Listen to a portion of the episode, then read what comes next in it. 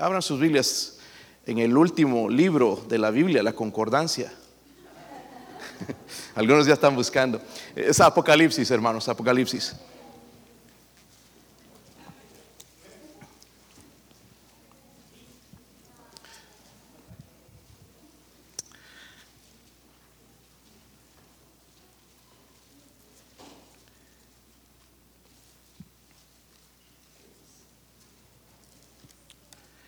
Apocalipsis capítulo 3, hermanos, vamos a leer del 7 al 13.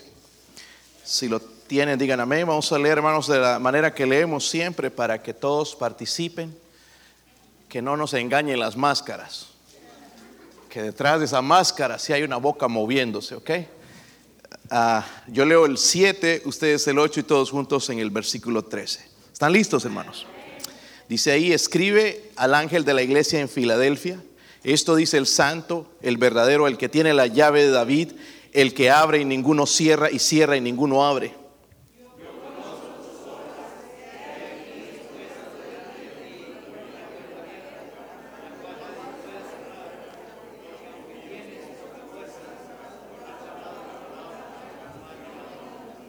Como que aquí están leyendo en inglés y aquí en español, hermanos.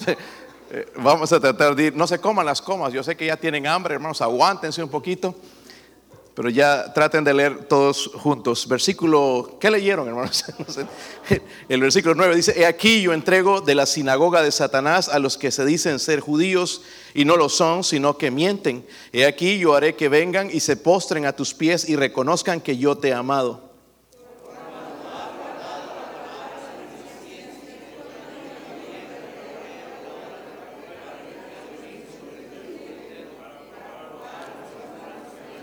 Y aquí yo vengo pronto, retén lo que tienes para que ninguno tome tu corona.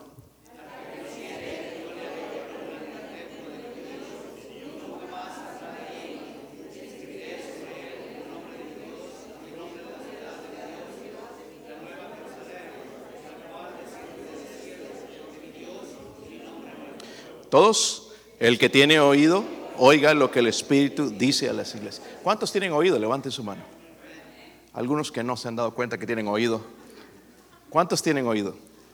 Dice el Señor, hermano, no lo digo yo. El que tiene oído, oiga lo que el Espíritu dice a la iglesia. Qué importante. A mí me gustan las palabras en el versículo 9, las últimas que dice, reconozcan que yo te he amado. ¿Cómo ama Dios a su iglesia? Ojalá que lo mismo sería el mismo sentir en nosotros. Que amemos a la iglesia a la cual el Señor ama. Vamos a orar, hermanos, y pedir al Señor que nos hable en esta mañana.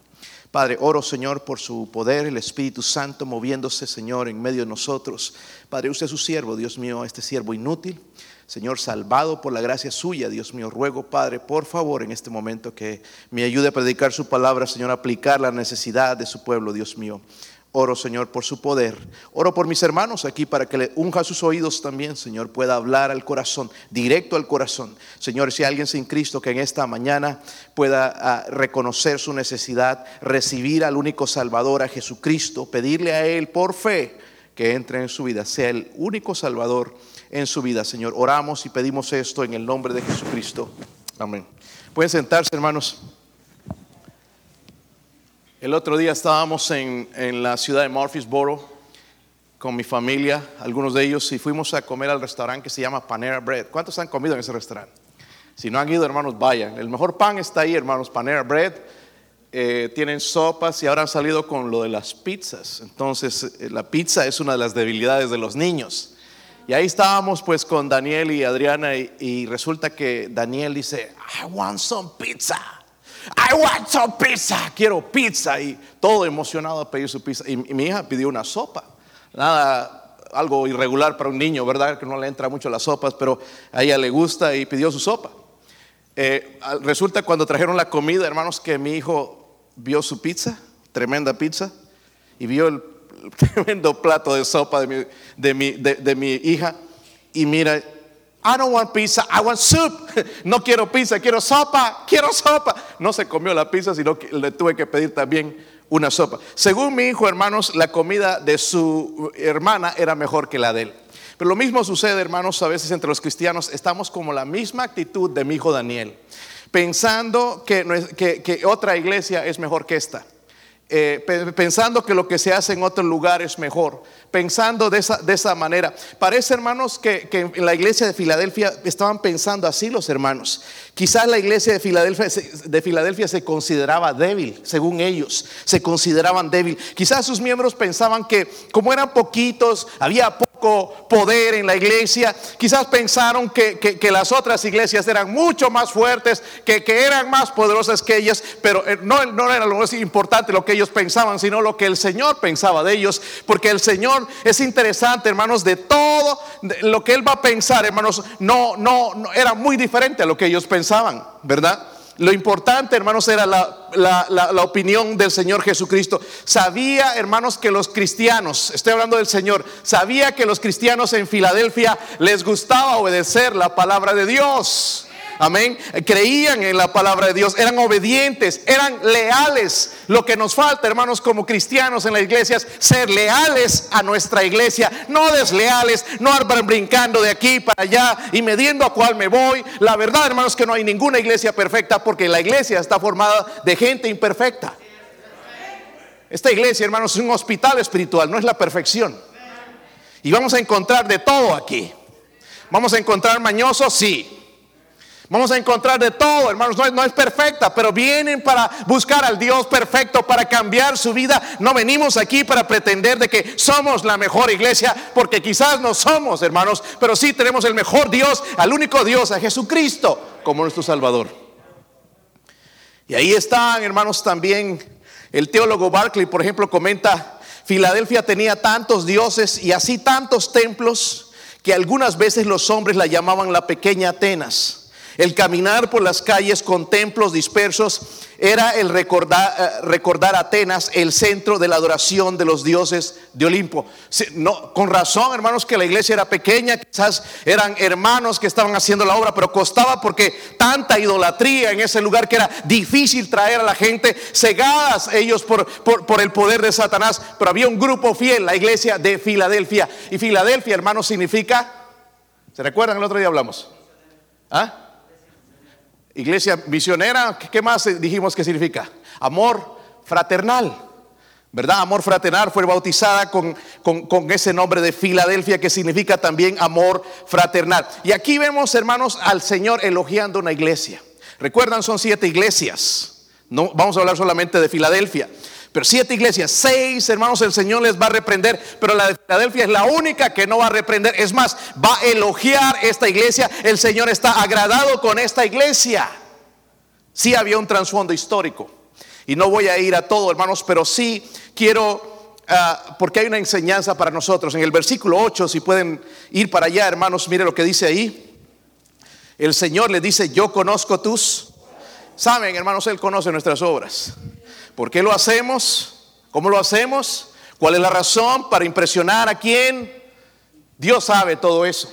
Dice, yo conozco tus obras. Dice aquí que he puesto delante de ti, ¿qué? Una puerta delante, puesto, puesto de ti delante de una puerta, ¿qué? La cual dice, nadie puede, la cual nadie puede. Y ese es el título de este mensaje, una puerta abierta. Una puerta abierta. Cuando habla de una puerta abierta, hermano, no significa la puerta que esté abierta ahí, ahorita la tenemos cerrada, sino está hablando de una oportunidad. Pero no es una oportunidad cualquiera, es una oportunidad sobrenatural que Dios le da a la iglesia de Filadelfia, así pequeña, así insignificante en los ojos de ellas, pero una tremenda oportunidad que no le dio a las otras iglesias. El elogio de Jesús, hermano, está demostrado de que no son los números, porque eso es lo que nos impresiona a los hombres. Los números, mire, trae mil, dos mil, tres mil personas se reúnen ahí. Hay iglesias que tienen 45 mil miembros, hermanos, pero todos perdidos, predicando otro evangelio. Y aquí está una iglesia pequeña, la cual muchos de nosotros no quisiéramos asistir, porque no es una iglesia fuerte, no es una iglesia con entretenimiento, no, no, no, no hay muchas cosas ahí, pero sí Dios la está elogiando, la mano de Dios está en esa iglesia. Y hermanos, no es los números, sino es el corazón de la iglesia, la lealtad y la fidelidad a nuestro Dios. Eso no, eso es lo que hace la iglesia. Nuestra lealtad y nuestra fidelidad a Dios. Y quizás, hermanos, debamos eh, eh, mencionar esto recordando que la iglesia no pertenece al pastor, no son los diáconos los dueños de la iglesia, es Jesucristo. Es más, en la Biblia dice en Efesios 5:25, maridos, amad a vuestras mujeres así como Cristo amó a la iglesia. Dice que se entregó a sí mismo por ella se entregó, dio su vida. Hace dos mil años, recuerdan, se entregó por ella, dio su vida, dio su sangre, la compró con su vida para que sea su iglesia sin mancha, sin arruga, sin arruga también menciona la escritura. La iglesia fue fundada también por el Señor. Allá en Efesios 2.19 dice, así que ya no sois extranjeros ni advenedizos, sino conciudadanos de los santos y miembros de la familia de Dios, edificados sobre el fundamento de los apóstoles y profetas siendo la principal piedra del ángulo Jesucristo mismo. Qué importante, qué interesante hermanos, porque fue fundada por Dios. La iglesia fue edificada por Jesucristo. Allá en Mateo 16, 18 dice el mismo Señor, y yo también te digo que tú eres Pedro, piedrita Tú eres piedrita y yo, dice, y sobre esta roca, está hablando de él, edificaré mi iglesia. Es aquí donde lastimosamente la denominación católica menciona de que ellos son esa, esa roca. Cristo lo que está diciendo, eh, eh, está usando dos palabras diferentes. Pedro es eh, Petros, ¿verdad? Y, y la palabra roca es Petra, roca, una roca grande. Petros es una piedrita. Y tú eres piedita, pero yo soy la roca. Y sobre esta roca voy a fundar la iglesia. Y qué bueno que fue así, porque Cristo murió y resucitó. Pedro murió, pero nunca resucitó. La iglesia, hermanos, está edificada por Jesucristo. Y el Señor le dice a esta iglesia, he aquí que he puesto delante de ti una puerta abierta. Pero miren esto, hermanos, la cual nadie puede cerrar. Para el Señor, hermanos, esta era una iglesia grande. ¿Están conmigo? Para el Señor, la iglesia de Filadelfia la, era una iglesia grande. Es más, iba a usar este testimonio, hermanos, para cambiar el mundo donde ellos vivían, recorrer el mundo por donde ellos vivían. Es más, nos ha quedado escrito a nosotros en las escrituras acerca el testimonio de la iglesia de Filadelfia. ¿Qué es lo que hizo que esta iglesia pequeña fuese grande en los ojos de Dios? No fue casualidad, ¿verdad? Yo no creo en eso, hermanos. Yo no creo que de repente que nosotros nos entregamos todo va a cambiar y todo vamos a tener el corazón para servir a Dios.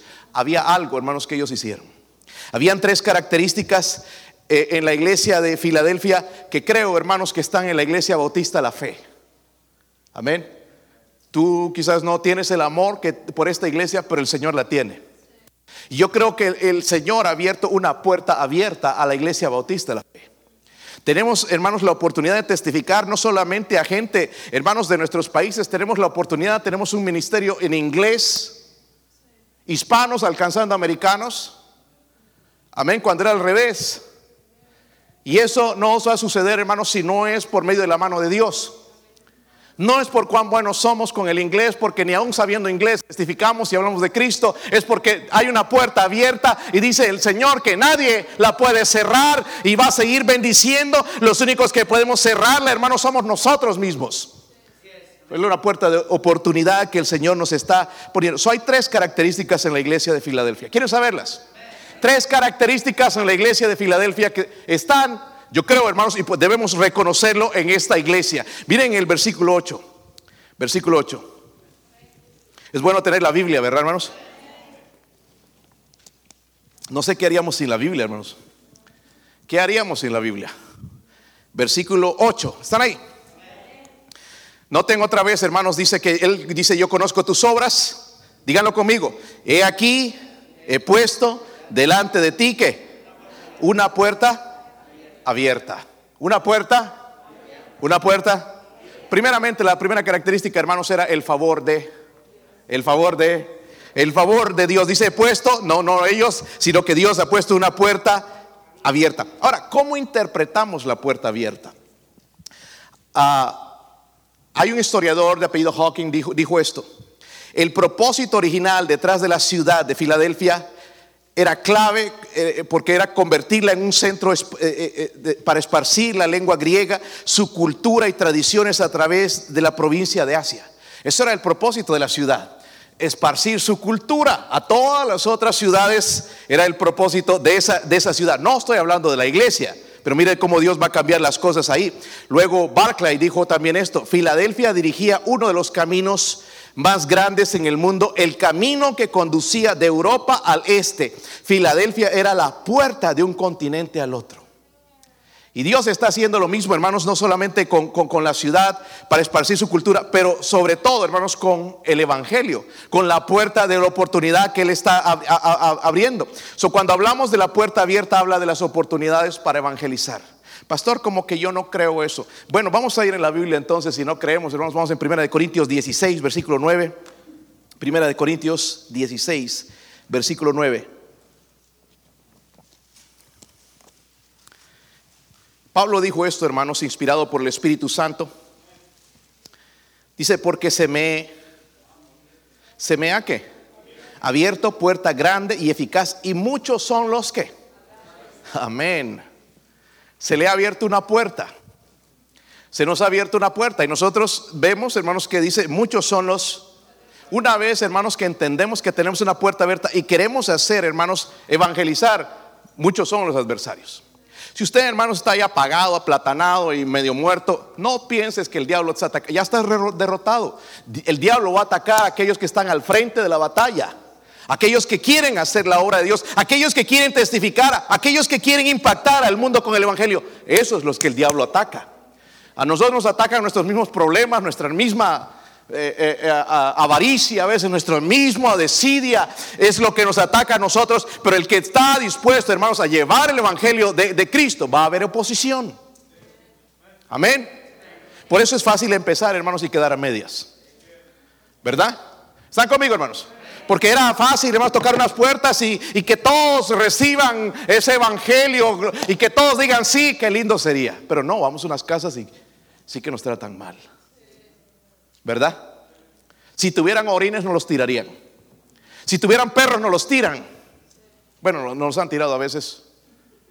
Algunos lo han, lo han, querido matar, algunos de los hermanos aquí, si no te vas, te voy a poner un balazo en la frente. Esas amenazas han venido. Gloria a Dios que estamos en los Estados Unidos y Hermanos, ¿qué más pueden hacernos de matarnos?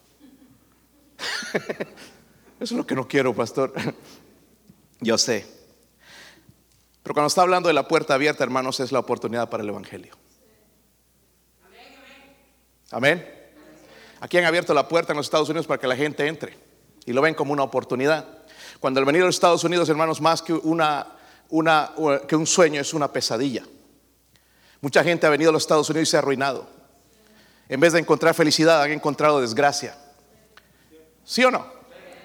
Que eh, el dinero que pensaban que iban a hacer y, ha traído más bien división en la familia, ha traído problemas mandando el dinero a sus países y que allá un familiar se lo gastó y que ya el dinero no existe. Porque el amor al dinero es, y dije el amor al dinero, el dinero no, sino el amor al dinero es la raíz de todos los... Y eso sucede, hermanos, en nuestras familias. So, la puerta abierta, hermanos, es una puerta donde se va a llevar el Evangelio que transforma el Evangelio de Jesucristo. Lo que este mundo necesita no es otra cosa, no es más dinero, no es unidad, hermanos, porque nunca la va a ver si no es por medio de Cristo. Lo que este mundo necesita es a Jesucristo. Y es lo que y nosotros como cristianos es lo que tenemos que predicar a la gente. No que cambies tu manera de vestir, no que cambies eso, que acepten a Cristo como su Salvador personal. Por las misericordias de Dios, prediquemos el Evangelio. Cristo murió en la cruz, fue sepultado y resucitó de entre los muertos, pero murió por nuestros pecados. Y nos ama tanto, hermanos, a nosotros no es un Dios que odia al mundo, hermanos. No odia a la gente porque dice más bien en Juan 3:16, porque de tal manera amó Dios al mundo que ha dado a su Hijo unigénito para que todo aquel que en él cree no se pierda, mas tenga vida eterna. Él nos ama. Él ama, hermanos, a los pecados. No ama su pecado, pero ama a la humanidad. Él dio su vida, lo demostró, nos los dice. Llevemos el Evangelio. Tenemos la puerta abierta, hermanos. Segunda de Corintios 2, versículo 12. Ojalá llegáramos a tener un poquito de la carga de Pablo. Con razón Dios lo usó tan grandemente. Segunda de Corintios 2:12. ¿Sí lo tienen, hermanos? Dice, cuando llegué a Troas para predicar qué? Miren, no predicar otra cosa, sino predicar qué cosa. Algunos de nosotros hemos salido a predicar otra cosa, no el Evangelio. Y, y, ya nosotros como cristianos deberíamos saber lo que es el Evangelio. ¿Qué significa Evangelio? ¿Qué significa la palabra Evangelio? Buenas nuevas, buenas noticias. Si tú nada más pasas prendido al televisor, puras malas noticias, un país de bajada, de caída moralmente, una división tremenda. Pero el Evangelio son buenas noticias. ¿Verdad? Son buenas noticias. Hermanos, ¿no quisieras ver a la humanidad entregada a Cristo?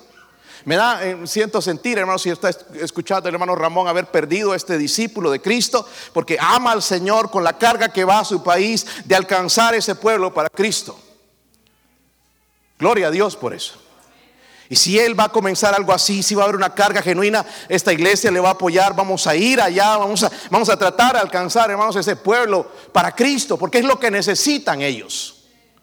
Ya no es venir aquí, hermanos, a este país. Aquí, hermanos, lo que hacemos, no nos perdemos espiritualmente.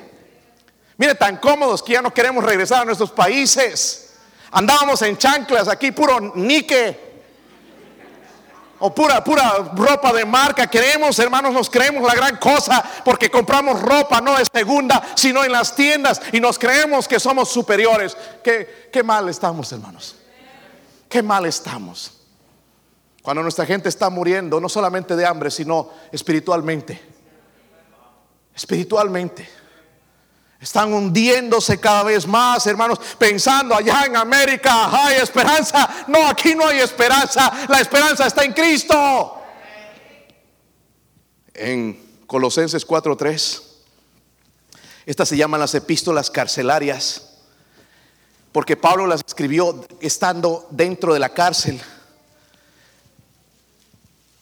Y dice ahí, orando también al mismo tiempo por nosotros, para que el Señor nos abra para la palabra, Dios abra puerta, perdón, para la palabra, a fin de dar a conocer el misterio de Cristo, por el cual también estoy qué. ¿Por qué estaba preso Pablo? Por predicar la palabra. No por deudor, sinvergüenza, sino por predicar la palabra. A propósito, hermanos, Va a llegar un momento aquí en los Estados Unidos que si la cosa no cambia, nos van a meter en la cárcel por predicar el Evangelio. Ojalá que venga, ¿verdad, hermanos? Ay, no, ¿qué voy a hacer en el bote? Pero vamos al bote allá por andar en borracheras, por andar en sinvergüenzas, deudores, pero no por predicar el Evangelio de Cristo. Que nos, hermanos, y la única razón que nos llevan ahí es por, predicar eh, eh, las buenas nuevas, el Evangelio que cambia y transforma a la gente, el Evangelio de Jesucristo. Sabemos ahí, hermanos, dice, orando también al mismo tiempo por nosotros. Le está pidiendo a la iglesia, oren por nosotros para que el Señor nos abra puertas. Y esa es la oración mía a ustedes, iglesia, especialmente hermanos, a ustedes que no tienen ninguna carga por las almas perdidas, que ustedes están sentados ahí en sus sillas y en su casa, cómodos viendo la televisión, mientras otros están tratando de tocar puertas y llevar el Evangelio y hacer la diferencia en la gente. Por lo menos debería estar en ese momento orando.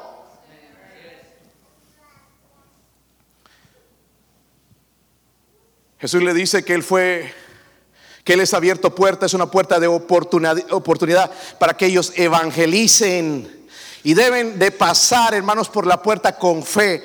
Por ejemplo, hermanos, también la ciudad tenía la misión de esparcir la cultura griega. Mencioné hace un momento su lenguaje por toda la región. Ahora, Jesús le está abriendo una puerta diferente, la puerta a la iglesia, para llevar el evangelio de Jesucristo a todo el mundo.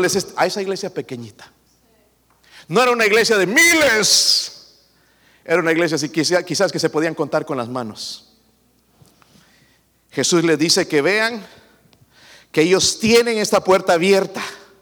Hermanos, Dios ha puesto una puerta abierta en nuestra iglesia.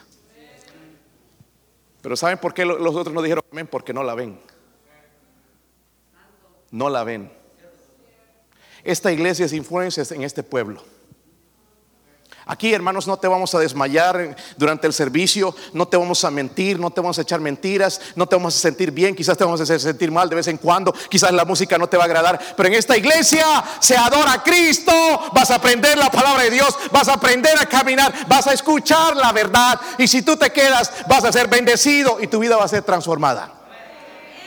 Aquí en esta iglesia. Amén. Dios está trabajando.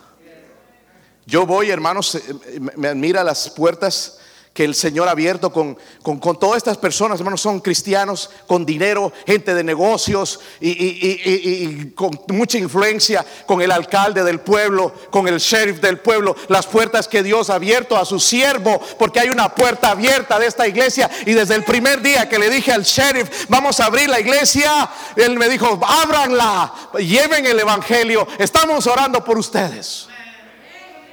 Es una puerta abierta, hermanos. Amén. Que el sheriff te diga eso. Wow, que otros reconozcan. No que tú lo estés cantando, mi iglesia está bendecida. No, que lo digan otros. Yo me gozo en eso. Pero algunos aquí no lo vemos. No lo vemos. Por eso ahí andamos, hermanos, preocupados. Ay, de que mi, no, no, no tengo mi este, no tengo el otro. Preocupados de cosas. Cuando el Señor nos abierto una puerta más grande, maravillosa para ir al mundo, predicarles el Evangelio. Ahorita recibimos una carta del hermano Chacón, ¿se acuerdan del evangelista? Lo sostenemos mensualmente. Misionero en, Centroamérica, en México. Ahora, hermano, se le ha abierto una puerta en Filipinas. Wow, yo quiero ser parte de esto. Y el hermano me dijo que, vamos a hacer, oh, vamos a ir apoyándolo, porque ahora podemos llegar a las Filipinas también con el Evangelio, hermanos, no yendo nosotros, pero a por medio de este hermano, la familia Chacón. Y a todos esos países, hermanos, allá en Asia, donde no conocen, donde no hay una iglesia quizás como esta, alguien va a ir. Ya orando él, hermanos, para levantar el dinero, ya 5 mil dólares los recibió ya para ir en el primer viaje. Van a llevar eh, eh, Biblias, van a, llevar tantas cosas, hermanos, para allá, para hacer servicios, porque la gente está sedienta del Evangelio. Aquí estamos sedientos, hermano, de a ver dónde voy a comer después. A ver si llego primera fila al chino. Nada más que vamos a llenar al estómago. Mírale cómo estamos, hermanos. No estamos muriendo de hambre, pero de tanto comer. Pero esta gente está deseosa del Evangelio. Vengan, por favor, háblenos de Cristo. Hay una puerta abierta, pero nadie quiere ir. Gloria a Dios por hermanos como el hermano Carlos Chacón. Una puerta abierta. Y dice que nadie la puede cerrar. ¿Han visto ustedes esa puerta, hermanos? Porque algunos vienen nada más, ay, ¿escucharon del problema? Sí van a haber problemas en una iglesia que gana almas. Hablaba con, eh, la semana pasada con hermano Gil Torres. Tienen tremendos problemas también allá. Escucha, el, el día viernes que fuimos a la conferencia de jóvenes, Escuchábamos al predicador en la iglesia en California, ni siquiera los maestros de escuela dominical regresan a la iglesia. Los maestros de escuela dominical. Qué sinvergüenzura. Él dijo, van a Walmart, pero no vienen a la iglesia. Porque sí van a Walmart. Amén. Sí van a la tienda. Sí van de Walmart hay que ir varias veces a veces a la semana. Porque pega hambre. Y con los comilones que somos hay que ir varias veces. Pero la iglesia no. Allá me voy a contagiar. ¿Quién sabe si te contagias allá? Amén. Hermanos, mire, la solución, hermanos, a este problema del COVID no es la vacuna. La solución la va a dar Dios y a la gente que se humilla a Dios. Hay de estos que andan miedosos, los van a vacunar y todo, y de paso te va a pegar. Pones la confianza en esa vacuna, hermanos. Ni siquiera es una vacuna, número uno.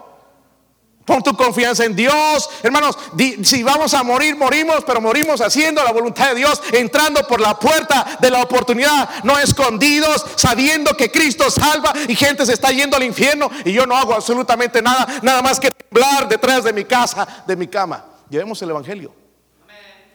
Tenemos el favor de Dios, hermanos. Tantas iglesias aquí alrededor, hermanos, ninguna está haciendo lo que esta iglesia hace. Amén, tocando puertas. Algunos de los hermanos una vez recibió un 100 dólares, creo que le dieron, ¿verdad? Miren, dice el Señor me tocó el corazón por lo que ustedes están haciendo. Claro, es que ellos no lo están haciendo. Pero hay una iglesia que sí, no importa, nos tiran la puerta en la cara, nos dicen que no quieren saber nada o que tienen su religión, pero nosotros seguimos cumpliendo la comisión, el evangelio de Jesucristo, donde dice ir por todo el mundo y predicar el evangelio a toda criatura. Y queremos cumplir eso en este año, si el Señor nos llama. Número dos, otra vez en el versículo 8. ¿Estamos bien, hermanos? ¿Todavía tienen oídos o ya no? Quizás tienen un poco de cera, ¿no? Pero pueden seguir escuchando. No se la pongo a hurgar ahorita, por ahí sale una vela y una candela. Versículo 8 dice la, la otra parte. Primero dice, he puesto aquí delante de ti una puerta. Es interesante que en este versículo, hermanos, Dios le dice todo lo que piensa de la iglesia. Dice, la cual nadie puede cerrar. Miren lo, otro que él reconoce. Porque aunque tienes poca fuerza. ¿Por qué le dice el Señor eso? Porque quizás ellos pensaban eso, somos poquitos, unos cuantitos. No, esta iglesia es chiquita. Gloria a Dios, nuestra iglesia, a veces tiene números grandes. Vamos a tener días grandes donde quizás vamos a llegar a 200, 300 en un día especial. Eh, Dios bendice. Pero no es lo más importante. Dice, aunque tienes poca, Ah, la, iglesia, hermanos de, Filadelfia y la iglesia bautista del fe, de, la fe tienen el favor de Dios. Amén. Sí lo tenemos, seguro. Pero ah, esta cosa sí necesitamos aplicarlo o este atributo en nuestra vida, fe en Dios. Fe en Dios, porque aunque tienes, dice poca, no habla de, en realidad de la debilidad, aunque sí quizás eran pocos, sino de una fuerza real en, realidad, hermano, lo que los miembros de Filadelfia tenían y habían aprendido y lo que necesita la iglesia bautista, la fe, es la pobreza de espíritu, la pobreza de espíritu, el depender de Dios. Porque la Biblia dice en Mateo 5:3, bienaventurados los pobres de espíritu, porque de ellos es el reino de los cielos. nosotros somos orgullosos. A mí no me dicen qué debo hacer. Tenemos tantos problemas, hermanos tantos problemas. Estamos divididos porque somos orgullosos. La iglesia, hermanos, yo sé, tenemos el deseo de servir a Dios, pero no podemos servir a Dios si no sometemos a la autoridad de Dios y a la autoridad de la iglesia. Pero algunos quieren hacerlo, no importa cómo, así, así. Cuando sabemos, hermanos, que la iglesia tiene reglas. Y los primeros en romperla a veces son los maestros de escuela dominical. Hasta ahora sí está callado. ¿Ya nos va a pegar duro? Sí, le voy a pegar duro. Porque el problema con las iglesias, hermanos, que estamos viendo hoy en día es la falta de discípulos. ¿Sabe que hablábamos el otro día con el pastor Gil Torres? Ellos en realidad, no, en California, hermanos, son los peores estados para vivir ahora. Pero ellos no eh, más bien a ellos no les exigían tanto. Tienen un gobernador, hermanos, que es primo del anticristo. Y allá en, en, uh, en Los Ángeles, en San Francisco, las iglesias no pueden abrir para nada. Hermano Trevor, su pastor de jóvenes, el que estaba predicando a los jóvenes el otro día, les han metido unas multas, hermanos, 100 miles de dólares. Con abogados y con esto y con el otro. El hermano John MacArthur está hasta aquí de deudas también con tantas eh, multas que le han enviado. Pero dice él que donde él está, más bien no, que pudieron abrir el año pasado en mayo. Y así, con poco y no, con la separación, pero siguieron abriendo. Pero lo que le pregunté fue, pastor, ¿y perdiste gente? Oh, sí. De 600 miembros, ahora corren 200 o 300. Sí afecta. Entonces, pastor, ¿sabe eh, lo que me estoy dando cuenta, hermanos, lo que está pasando en nuestras iglesias? Es que no tenemos discípulos. Tenemos cristianos, pero no discípulos. ¿Verdad, hermanos?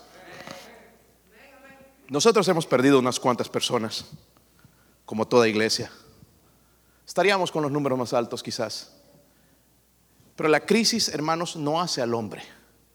La crisis muestra lo que está en el hombre. ¿Entienden? Y muchos de los que no regresaron mostraron lo que está en su corazón, la mundanalidad, preferir el mundo. No es que tienen miedo, porque van a andar en fiestas, van a andar en reuniones, van a andar en Walmart, van a andar en la tienda, seguro se van a comprar ropa. Van a andar en el trabajo donde hay mucha exposición, hermanos, a este virus, pero no a la iglesia. Solo que muestra eso, hermanos, en realidad que las iglesias necesitamos discípulos. Y ese va a ser nuestro próximo, nuestro próximo trabajo en la iglesia bautista de la fe, hacer discípulos. ¿No es lo que el Señor dijo? Y de hacer, y de hacer. Con razón el énfasis está en hacer discípulos, no en predicar grandes conferencias y que miles de personas vengan y después cuando viene la crisis nada más están unos cuantos. Están conmigo, hermanos. No se están enojando, ¿verdad? Si se enoja es porque estoy diciendo la verdad. Si eres cristiano y te agüitan todas estas cosas y que va a pasar de mí, no sé si ir a la iglesia, y, pasamos, hermanos, saltamos de ir a la iglesia como saltar cualquier cosa. Pero el trabajo tenemos que ir sagrado. ¿Verdad? Aunque hemos tenido un accidente, nos atropelló un camión, pero ahí vamos el lunes. Ah, me duele todo. Ahí llegamos, como sea. Pero la iglesia, hermanos, cualquiera, una pestaña se cayó ya. Perdí una pestaña, pastor, no puedo llegar. Cualquier cosa. Después decimos que amamos a Cristo. Si no amamos su iglesia, estamos mintiendo porque Él murió por su iglesia, la amó, derramó su sangre, se entregó a sí mismo por ella. Es que son una bola, por esa bola de sinvergüenza se entregó el Señor. Pero nosotros tenemos que ver gente perfecta. Pero no podemos vernos nosotros mismos. Hermanos, nosotros mismos tenemos un montón de problemas. ¿Se han dado cuenta? Esta mañana estaba, Señor, yo estaba quejándome a veces me quejo. Y me dice el Señor, ¿no sabes que tú eres también así conmigo? ¡Wow! Sí, Señor, perdóname. Porque uno es fácil ver el, el error en los demás, pero no en uno mismo. Y doy gracias que Él me sigue hablando y mostrando la clase de sinvergüenza la que salvó pero nosotros queremos una iglesia perfecta. No es que si hicieran esto, si el pastor sería así, yo sí serviría. La iglesia pertenece a Cristo tal como Él es. Tal como nosotros somos. ¿Verdad? Nos ama tal como nosotros somos. Sumamos en la iglesia, hermanos de, Filadelfia, que no solamente había el favor de Dios, sino fe, dependían de Dios, habían mostrado pobreza en su espíritu, decían, no dependemos de nosotros, somos poquitos, pero seguiremos haciendo la obra. Seguramente había un líder fuerte ahí que decía, vamos, no se agüite, vamos a hacer la obra, vamos a ganar almas, vamos a testificar, vamos a hablar de nuestro Cristo. Alguien que los animaba todo el tiempo. Hermanos tenían pobreza de espíritu, hermanos, lo que hacía depender, poner su fe en Dios. Hermanos, no es asunto de gran fuerza ni de gran habilidad, porque por ejemplo, en, en la Biblia vemos un hombre que tenía gran habilidad. ¿Se acuerdan de Sansón? Fuerte, levantaba este púlpito y lo podía partir y lo aventaba como un pedazo de papel. Fuerte el hombre. Tremenda habilidad. Pero tenía, hermanos, una falta de fidelidad a Dios una falta de fidelidad. Por otro lado, hermanos, o de dependencia más bien a Dios. Por otro lado, vemos a, Pablo, y quiero que vayan a estos versículos en 2 Corintios 12. Pablo pasó por el horno de la prueba, por las crisis, el Señor lo llevó por ese sendero. Parece que él tenía una enfermedad de la cual el Señor nunca la sanó. Dice, he orado tres veces que el Señor me la quite y él, recuerdan, el aguijón en la carne. Algunos piensan que su aguijón en la carne es su esposo o su esposa, pero eso no es el problema en realidad, hermanos. Está en nosotros. Dice en 2 Corintios 12, versículo 10. Están ahí. Dice, por lo cual, por amor, ¿quién? Oh, hermanos, ojalá pudiéramos decir esto. Por amor a Cristo. Amén. Aquí estamos a ver a la defensiva, a ver quién nos ofende. Buscando. ¿Verdad? El otro día mi hijo Daniel, sabes, bien inquieto, pues tiene cuatro años y estamos tratando de enseñarle. le, decimos antes del servicio, te vas a portar bien. Ya. Dice que sí. Y, vas y, mi esposa le dice, vas a mirar a tu papá. Sí, y resulta que el otro día él pues no estaba mirando a su papá, estaba mirando a ver quién no miraba a su papá. Y le dice a mi esposa, mami, that boy is not looking at daddy, no está mirando a mi papá. Así somos nosotros. Vemos la espina en el ojo de otro, pero no la viga que tenemos en nuestro ojo. Y ojalá como Pablo, hermanos, podríamos humillarnos y decir por amor a Cristo, dice, me gozo en qué? Debilidades. Algunos piensan, hermanos, que lo que Pablo tenía era el problema con la vista, una oftalmia o algo. Porque dice en el libro de Gálatas que escribía con grandes letras. A veces otra de las cartas las escribía, él las dictaba, el Espíritu Santo le dictaba a él y él le dictaba a alguien para que la escriba. No sabemos en realidad, pero tenía un problema físico donde le pedía a Dios, Señor, si, me quitas esta enfermedad de mis ojos, te voy a servir mejor, Señor, voy a seguir. No, no. Y el Señor le dijo, no, mi poder se perfecciona en la debilidad. Dice ahí, eh, sigamos leyendo, hermanos, debilidades en afrentas, en necesidades, en persecuciones. Miren esto, en angustias, porque cuando soy débil, entonces soy si entendiéramos esta debilidad que, tenemos, hermanos, cuando oraríamos por un alma, no estaríamos, es que no tengo la capacidad. Diríamos, Señor, yo no puedo. Pero usted sabe que tengo una carga grande por esa persona, Señor, por favor. Y yo no puedo, no sé mucho de la Biblia, pero lléneme de su poder y úseme, porque yo no puedo. Ahí no nosotros, es que yo no puedo, no sé hablar y un montón de excusas. Pablo aprendió a depender de Dios. La iglesia de, Filadelfia aprendió a depender de Dios. Hermanos, necesitamos aprender a, depender de Dios. Quizás muchos de nosotros no venimos los sábados porque es, que no sé qué decir. La verdad, hermanos, es que no tienes que decir nada. Acompaña a alguien que sabe qué sí decir. Dice que el Espíritu mismo nos va a recordar en ese momento lo que debemos decir. Espérese, si lees la Biblia. Porque si no, olvídate, vas a ir con cuentos y fábulas. ¿Saben que yo no tenía ombligo y me nació un ombligo? El Señor me puso ombligo. Hay, hay gente así, hermanos. ¿Qué importa si no tienes ombligo? Si tienes, esperando, hermanos, a ver fantasías y escuchar una tremenda historia. La mejor historia, hermanos, es de que alguien inocente murió en una cruz y derramó su sangre por nosotros para salvarnos del infierno. Esa es la historia más grandiosa, la historia más grande de amor. La mejor carta de amor es esta, no la que te manda tu novio o tu novia. Ay, qué lindo, besito. Esta es la mejor carta de amor. Él te ama, pero Él quiere que dependas de ti. Hermanos, la debilidad lleva a la dependencia y el poder de Dios. Sigamos leyendo en Apocalipsis el versículo 8 otra vez.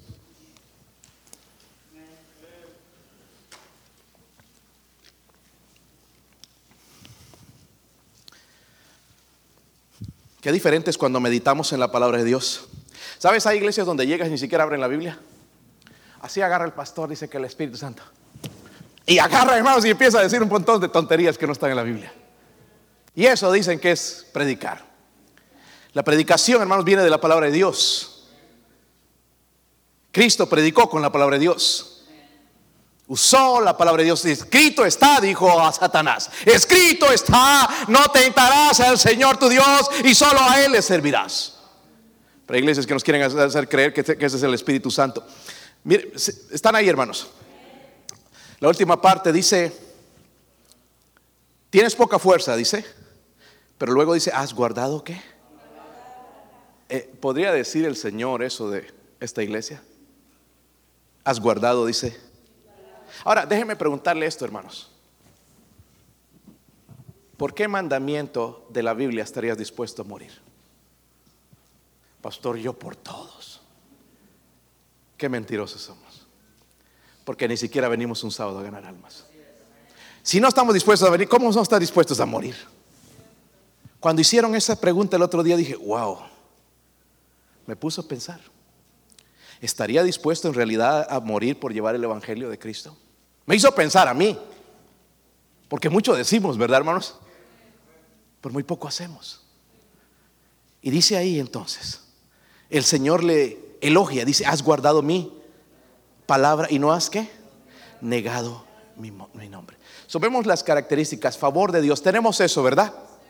Ojalá que fe en Dios, que empecemos a depender de Él, no de nosotros, que no se puede, que es mucho dinero, no, dependamos de Dios. Nuestro Padre es rico, ¿sabían? nuestro Padre es rico, es dueño de todo. No estamos hablando de los padres de aquí, estamos hablando de nuestro Padre celestial, Él es rico. Y número tres, ellos mostraron fidelidad a Dios. Has guardado mi palabra y no has negado. Hermanos, ellos eran fieles a la palabra de Dios. Amén. A mí me gustan nuestros cánticos. Antes, hermanos, cuando recién me entregué me parecían ah, aburridos como algunos de ustedes. Porque la música que, nosotros cantamos no la vas a escuchar en una cantina y que sacaron la música y ahora le pusieron letra cristiana. Nuestra música es sagrada.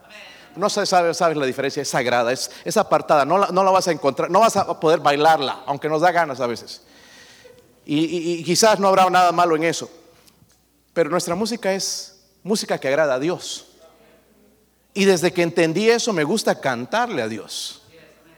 Yo entro, hermanos, a uno de los negocios donde voy a trabajar ahí y entro silbando uno de los cánticos que tenemos. Cuán grande es Él. Cánticos, hermanos, que tocan el corazón de uno, que hacen impacto en tu vida, de adorar a Él, porque tenemos los himnos, tenemos los cánticos, cánticos espirituales, como dice la Biblia, y le cantamos a nuestro Dios. Y lo silbo y, y, cómo se llena uno de gozo con eso. Cuando entendemos que le agrada a Él. Pero si quiero que agrada mi carne, prender la radio en la 95.3. A bailar la macarena y no sé qué otras cosas, hermanos. Y eh, ponerse en la carne. ¿Saben eso, verdad, hermanos? Sí lo saben, ¿verdad? Pero no tiene nada que ver espiritual. Dice, has guardado mi palabra y no has negado a mí. So, la iglesia de Filadelfia era fiel a Jesús y su palabra. Pero ahí dice algo más, hermanos. Dice, no has negado mi nombre. ¿Qué significa eso? En realidad, hermanos, esta iglesia tenía el carácter de Jesús. Porque hay mucho cristiano que es hipócrita. Viven aquí, hermanos, y dicen, hermanito, Dios te bendiga, pero en la calle no saludan a nadie, hermanos, y andan con la botella de cerveza, o andan diciendo malas palabras, andan maldiciendo, andan chismeando, andan hablando del pastor mal, de los hermanos, andan, viviendo como el diablo. Pero ellos dicen, han guardado mi nombre, o sea, viven como yo quiero que vivan. Tienen mi carácter. Se parecen a mí en esta iglesia. So, miren, qué diferente, hermanos. Hay iglesias grandes, pero bien mundanos. Hemos asistido a iglesias, hermanos, donde a mí es rara vez que me gusta visitar otra iglesia, pero uh, a veces hemos, hemos tenido que ir y, iglesias grandes, grandes, hermanos, tienes que sentarte atrás y, ves allá la gente, hermanos, abren el ignario, el pobre, el pobre director allá sacándose ya la, mugre, todo sudando, transpirando, y allá atrás no cantan. Ahí están. Uh, se murió fulano. Están mirando el Facebook. Una vez encontré a una mujer allá, estábamos, y yo no voy hermanos a mirar, pero estaba como al frente, entonces me veía que estaba así con el teléfono que estará mirando esta mujer porque no pone atención ahí al maestro de escuela dominical. Estaba comprándose vestidos ahí en la iglesia y dice que aman a Cristo. Así somos. Nos llamamos cristianos. Esta semana tuve la oportunidad de testificar. Siempre tenemos la oportunidad presentar el Evangelio, hermanos, a alguien que está tan confundido y esta persona le, pregunto, ¿eres cristiano? Porque eh, eh, puede entrar, hermanos, como les dije la vez pasada, tenemos que ser intencionales cuando vamos a ganar almas. Y, hablar del trabajo un poquito, y ya después eh, escuché algo que él estaba enfermo de la espalda, y, tomé eso, hermanos, entonces fue a presentar el Evangelio. ¿Y eres cristiano? Oh, mi esposa es pentecostal, vaya, pero ido a esa iglesia, y la verdad que no, se ponen ahí, no, no me gusta. Un americano, grandote, hermanos, sí y mi, hermano, mi primo, mi tío, y todo el mundo era predicador. Y le dijo, pero tú eres cristiano. Eh, no, es que yo tengo mi propia manera de creer.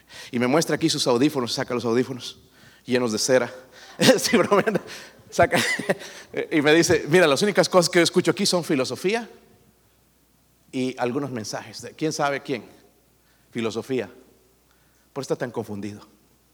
Y es que yo tengo mi manera de pensar. Mira, no se trata de la manera que tú piensas, es la manera en que Dios dice y punto.